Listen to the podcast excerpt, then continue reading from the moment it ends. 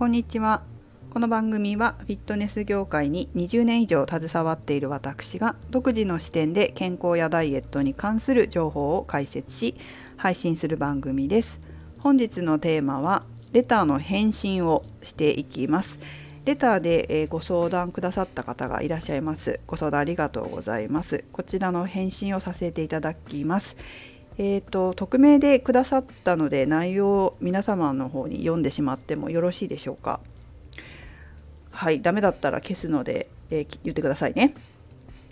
では早速読んでいきます。いつもためになるお話をありがとうございます。運動内容についてご相談させてください。私は40歳。身長163センチ体重約40キロです。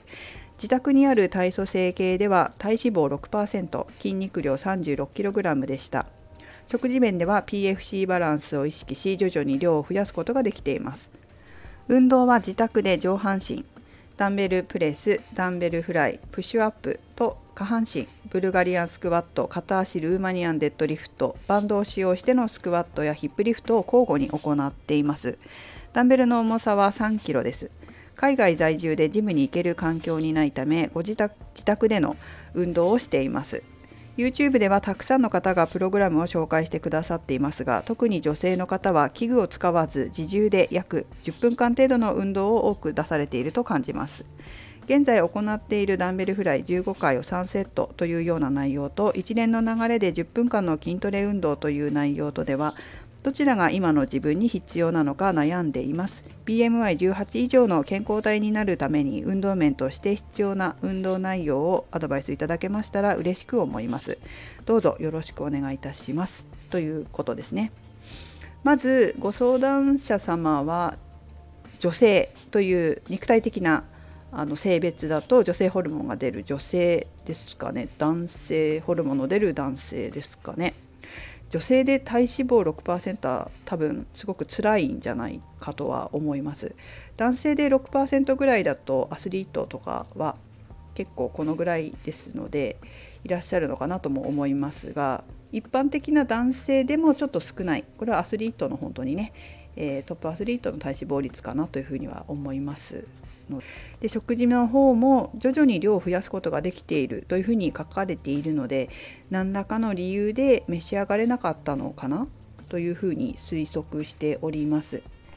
食事をね増やすことができているというふうに書かれたので書かれてあったので少し安心しております。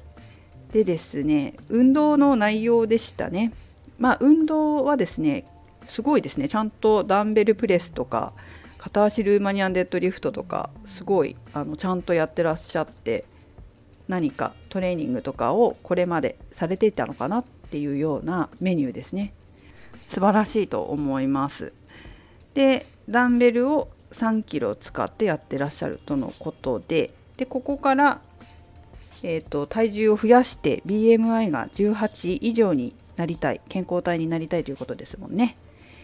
えー、とその場合はこれまで通り食事面をしっかり食べながら少し筋肉量を増やしつつ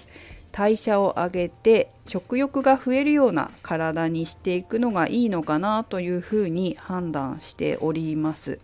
そうすると、まあ、筋肉を増やすトレーニングなので、8回から12回ぐらいしかできないようなトレーニングを3セットすると良いかなというふうに思っております。そうすることで、まあ、あと食事もきちんとやっぱり取らなければいけないと思いますけれども筋肉をつけて筋肉つけるとこうだんだんね消費するようになるのでお腹がすくから食事量も増えていくといいなというふうには考えております。ただですね体調とか体力とかを考慮しなければいけないのでそこら辺も考えてあまりきつすぎると疲れるとかいうようであれば今のまま、ま15回3セットでもいいかなというふうには思いますが可能だったら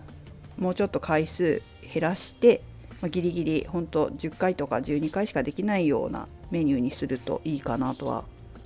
思うんですけどダンベルの重さはねもうちょっと増やせるのであれば増やしてもいいかもしれません。購入したりできるんですかね。でなければもうちょっと YouTube とか見ると強度を上げるような胸のトレーニング自重でも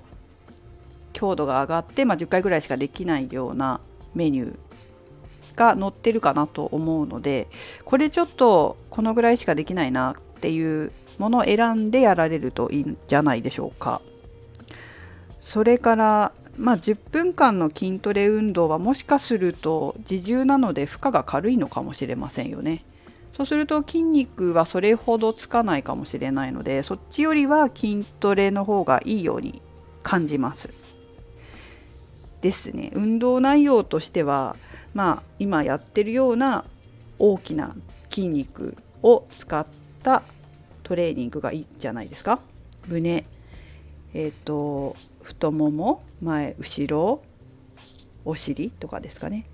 まあ背中できたらいいですよね。これちょっと背中ができるといいんじゃない？広背筋みたいなの。チューブとか買ってやってみるのもいいかもしれませんよ。まあちょっとチューブだと負荷が軽いかもしれないけどでもバランス取るのに胸ばっかりになっちゃうから。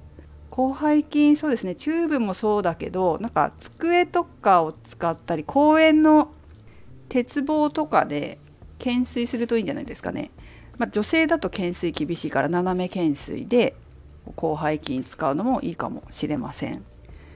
そんな感じじゃないですか。足はいいと思いますね。下半身はいいんじゃないかな。上半身はなんか背中が気になるなっていう感じはしますね。はい。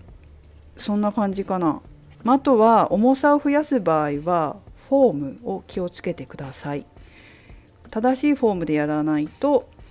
あの関節を痛めることがありますのでちゃんと自分のフォームが正しくできているのか